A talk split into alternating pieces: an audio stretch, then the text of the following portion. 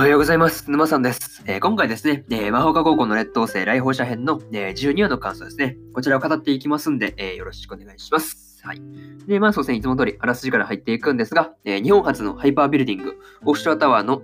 竣工記念パーティーに誘われた達也とみゆきは、会場で葉山に桜井みなみという少女を紹介される。彼女に3年前のある事件で亡くなった女性の面影を見て動揺する2人。そんな時、過激な魔法主義者、新人類フロントがパーティーを狙っているという情報が入る。というね、えー、アニメ公式サイトからの引用です。ここからね、えー、順次感想になっていくわけですが、まず一つ目ですね、えー、芝慶舞と、えー、南の対面というところで、まあね、葉山の元にですね、まあ、達也とみゆきが挨拶に行くわけですが、まあ何も起きなければいいというふうにまあ言ってましたが、まあ大体それフラグだよねっていうところをまあ思ったりしました。はい。まあね、えー、まあそんな二人に対してですね、まあ葉山はですね、まあ南のことをですね、まあ紹介したりしてたんですけど、まあこの時のね、まあみゆきの、なんていうんだろう、表情の一瞬の変化というか、うん、その辺が描かれてるのがなんか細かいなっていうふうに思ったりしました。はい。まあ今後ね、まあどういうふうにその南がですね、えー、達也とみゆきの二人に絡んでいくのかっていうところが、うん、絡んでいくっていうか絡んでくるのかですね、うん、その辺がそうですね、気になるところだなというふうに見ていて思いました。はい。まあにしてもそうですね、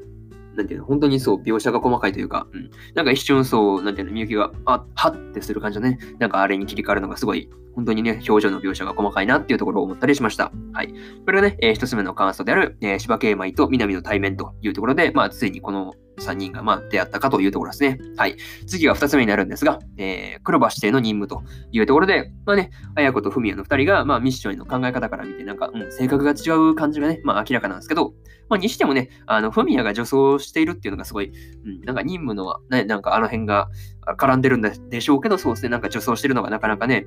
まあ、ちょっとなんか女装のね、なんか格好としてはちょっと綾子の趣味が、うん、姉の、なんていうんだね、そう、趣味がちょっと流行ってそうなね、感じがあったんですけど、まあ、個人的にね、あの、まあ、二人のね、あの、魔法有能だなっていうところをすごい思いますね。はい。綾子のね、あの空間移動、あれ便利ですよね。そう、あれ。あれ多分、あれですよね、なんていうの？自分のね、視界に入ってる範囲に移動する感じですよね。あの、迎えが来るっていう時に、あの、見える範囲に来てくれればくれくれればいいというふうに言ってたんで、まあ、あの、距離では多分見えるところまでっていうふうに限られてるんだろうなっていうのをなんかすごい、わなんていうのか、その辺はね、なんとなく察したんですけど、まあ、ただそうですね、あの、フミヤのダイレクトペインですよね。あれ、有能すぎ えでも、される側としたらね、さすがにもうやめてくれって感じなんですけどね。そうそうそうそう。やるていうんだろう。やる側を見てるとすごい、あなんかすげえそういうののかっけーって思うんですけどね。やられる側としてはたまったもんじゃないならないだろうなっていうふうに思いました。はい。まあね、あとはそうですね、にしてもね、あの、タワーの上からね、あの、綾子と文也の戦いのことを把握している達也も大概すごかったなというふうに思います。はい。うん、誰も見られてないねっていうふうに言ってたのに、その達也が2000メートルで、あのタワーの上から見てるっていうのがすごいやっぱそう、まあ、まあ、衛星のことを気づく達也ですからね。まあ、それは気づくかって感じですよね。はい。まあ、その辺が面白かったなっていうところですね。えー、これが2つ目の関数である、えー、黒羽指定の任務というところですね。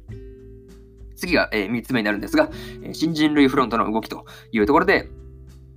まあ、パーティーの裏でですね、えー、新人類フロントが動いていたわけですが、まあ、その狙いは、えー、オフショアタワーの地下でね、まあ、奴隷ロードのように働かされている、えー、魔法師の解放という感じだったんですけど、まあ、大体ざっくりまとめるとね、こんな感じなんですけど、まあね、まあ、達也が、まあ、交代具だと聞いているとか、うんぬん、そう話をしてたんで、まあ、どうなんだろうね。それが事実なのか、嘘なのか、その辺まではわからないですけど、まあ、どうなの、どうなの。もし事実とすれば、まあ、新人類フロントが、まあ、都合よくね、うん、テロの、なんていうの、こういう行動を起こ、まあ、こういうね、行動を起こすために、まあ、都合よく解釈しただけなのかなとか、うん、思ったりしました。はい。まあ、その辺がわかんないですけどね。はい。まあ、次回あたりでそうですね、一気にテロを制圧するっていう感じなのか、まあ、その辺がね、まあ、ちょっと気になるかなっていうところですね。はい。まあ、これが3つ目の感想である、えー、新人類、新人類フロントの不動きというところで、次はね、えー、まあ、そうですね、最後にというパートに入っていくんですが、まあ、今回ね、えー、綾子と文也の任務のシーンが多かったなっていうふうに思いましたが、まあ、そうですね、見ていてなんか、うん、なんか二人の、なんていうんだろう、魔法が明らかになって面白かったなっていうふうに思います。はい。まあ、あとね、あの、雫の両親にね、好きな人ができたことを聞かれた時の、まあ、ほのかのリアクションがそうですね、顔、なんていうんだろう、乙女チックで可愛らしいなっていうふうに思いました。はい。まあ、そうですね、まあ、次回の話がどうなっていくのかがですね、まあ、そうですね、今から待ちきれないなというところで、まあ、今回のね、えー、魔法科高校の劣等生来訪者編の、えー、12話ですね、こちらの感想を終わりにしようかなというふうに思います。はい。まあね、えー、そうですね、今までに、そうですね、1話から11話の感想を語ってきてるんで、えー、よかったらね、えー、それぞれ、えー、過去の放送を遡って聞いてもらえると、えー、そうですね、嬉しいんですが、まあ、なかなかね、遡るのが手間だと思いますんで、えー、私、沼さんのツイッターではですね、えー、見やすいように、えー、放送回をですね、まあ、ツイートにまとめてますんで、えー、よかったらね、えー、見に来てもらえると嬉しいです。はい。概要欄に、えー、ツイッターの、あの、プロフィールのところに飛ぶリンク貼ってもらうんで、貼って、貼って、貼ってるんで、はい、噛みましたね。貼ってるんで、えー、そうですね、まあ、見に来てもらえると、えー、まあ、そして探す手間は省けるんじゃないかなというふうに思います。はい。で、そうですね。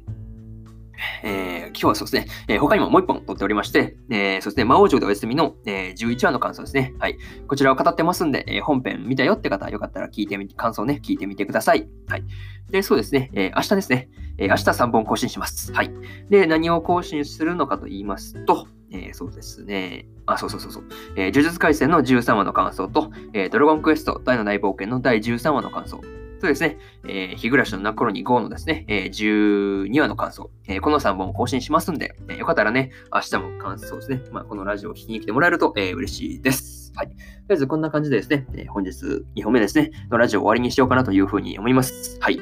まあね、えー、まあもう、なんでだろう。年末感がすごい漂ってるんですが、はい。まあ、昨日もクリスマスだったしね、はい。まあ、もう、なんていうの、1週間後も年明けてますからね、うん、早いなって感じなんですけど、まあ、なんかね、うん、今年の目標まだ達成しないとか、うん、あるんだったらね、まあ、そうですね、ラストスパート頑張っていきましょう。はい。まあ、そうですね。